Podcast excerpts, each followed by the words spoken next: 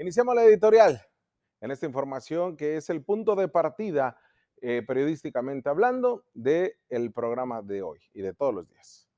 Mire, sabemos que no todos los homicidios de mujeres son feminicidios, que no todas las muertes eh, de, de mujeres son feminicidios. Eso desde el punto de vista legal. Pero desde la obligación que ha asumido a regañadientes el Estado y las autoridades de Procuración de Justicia, toda muerte violenta o que se presume, presume, sea violenta de una mujer, se debe de investigar bajo el protocolo de feminicidio. El feminicidio que es el asesinato de una mujer por razón de género, por el hecho de ser mujer. Pero hay todo un contexto, hay todo un contexto que rodea a los feminicidios y a las muertes de mujeres.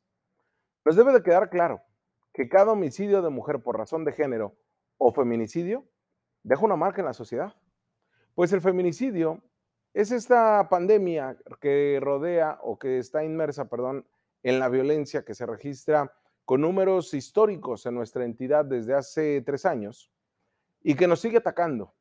Pero para esta pandemia de violencia, para un Estado que ha sido declarado eh, y aceptado por el gobierno estatal, tanto el anterior como el en turno, como un Estado feminicida, con violencia feminicida.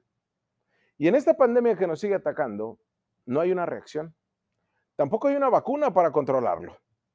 Y se sigue analizando el término de, o el tema del feminicidio como cifra solamente. Ayer le adelantábamos en este espacio periodístico de información y análisis, en exclusiva, que lo que se pensaba que era el segundo feminicidio en Mexicali, esta joven mujer que fue hallada en un dren y que se creía por testimonios de sus vecinos y familiares estaba embarazada y que de acuerdo al reporte policíaco había sido violentada, al final no fue así. La Fiscalía General del Estado pues ya descartó que se tratase de un feminicidio, toda vez que no fue asesinada ni se encontraron huellas de violencia físicas en la causal de su muerte. La joven de aproximadamente 25 años de edad no estaba embarazada, como se dijo al inicio de la investigación. De igual forma, se descartó que se trate de un homicidio por razón de género. La causa de la muerte, determinada por el Servicio Médico Forense, que desde ayer le adelantábamos acá, es insuficiencia respiratoria aguda y un edema agudo pulmonar, que se presume fue por una sobredosis de una sustancia de abuso. Sin embargo, pues no por eso quiere decir que no fue violentada tras su muerte porque por tratarse de una sobredosis, pues entonces ya descartamos las violencias previas y postmortem que pudo sufrir la joven de menos de 25 años de edad. Según las primeras indagatorias, la joven fue violentada tras su muerte, al ser tirada en un dren. Ahí no fue, eh, ahí no murió, sino fue tirada en el dren. Ahí al interperie, a plena luz del día, en la colonia Hacienda de Mexicali, al poniente de la ciudad. Incluso en el reporte policiaco se determinó que un hombre, quien fue detenido en el lugar, presuntamente transportó el cadáver de la mujer en una carretilla para depositarlo en ese canal, que puede ser considerado como un escenario transgresivo en términos de violencia. La Fiscalía del Estado, sin estigmatizar a la fallecida y con perspectiva de género, está obligado a determinar por qué el cadáver de la mujer, que estaba en avanzado estado de putrefacción, fue tirado en un canal ahí no murió.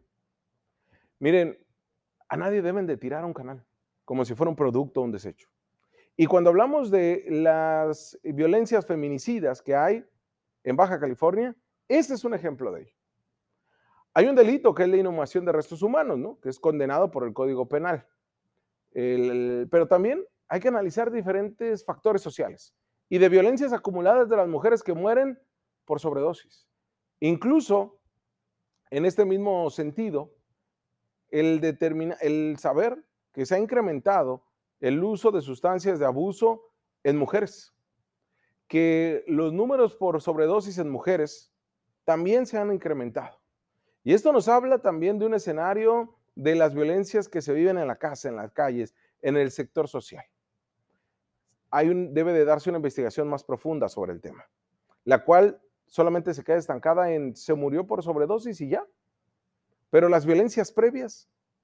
La directora general de Justicia para Nuestras Hijas, una organización de Chihuahua que continúa trabajando el tema de los feminicidios y de las violencias a mujeres a profundidad, señaló que los agresores han evolucionado porque no solamente en cuanto al feminicidio se debe de hablar sobre la muerte violenta como tal, sino también los suicidios. Pues considera este especialista que muchos suicidios de mujeres en realidad son feminicidios, que se tratan de ocultar, pues señala que los agresores tienen la habilidad de privarlas de la vida ahora de una manera disfrazada, y el suicidio puede ser la solución a la violencia previa que vivía, quizá también la sobredosis. Pero actualmente, en ninguna entidad del país el suicidio a una mujer o la muerte por sobredosis se investiga bajo el protocolo de feminicidio. Simplemente, si bien les va a los familiares de las víctimas o a la propia víctima, se manda a la unidad de investigación de delitos contra la vida, o en la mayoría de los casos en carpeta y se maneja como si se tratase de una muerte natural.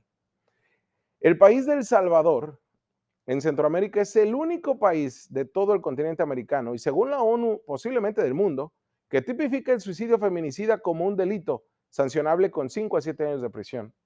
El suicidio por inducción o ayuda existe en muchas legislaciones, pero hasta donde se ha visto solamente en la ley salvadoreña, determina el suicidio como un posible efecto del abuso de poder crónico basado en motivos de odio y menosprecio a la condición de la mujer.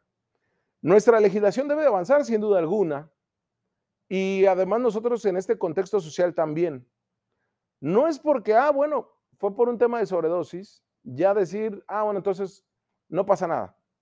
A bajar la bandera roja, apagar las luces en códigos rojos, que ya tenemos no desde hace un año que se aceptó la alerta por violencia de género, sino desde hace más de seis, sino desde hace más de ocho, nueve años que se tipificó el feminicidio como un delito en Baja California. El taparnos los ojos y solamente decir que fue por un tema de abuso de drogas o que se trató en otros eh, casos de suicidios, no quiere decir que las mujeres no hayan sufrido violencias previas. Y si no analizamos ese contexto, seguiremos narrando, solamente haciendo crónicas de las muertes, de las muertes anunciadas, prácticamente de lo que se vive en el hogar, en el contexto escolar y en la calle. Si no, no vamos a entender lo que es la violencia feminicida en nuestra entidad y en nuestro país. Continuamos.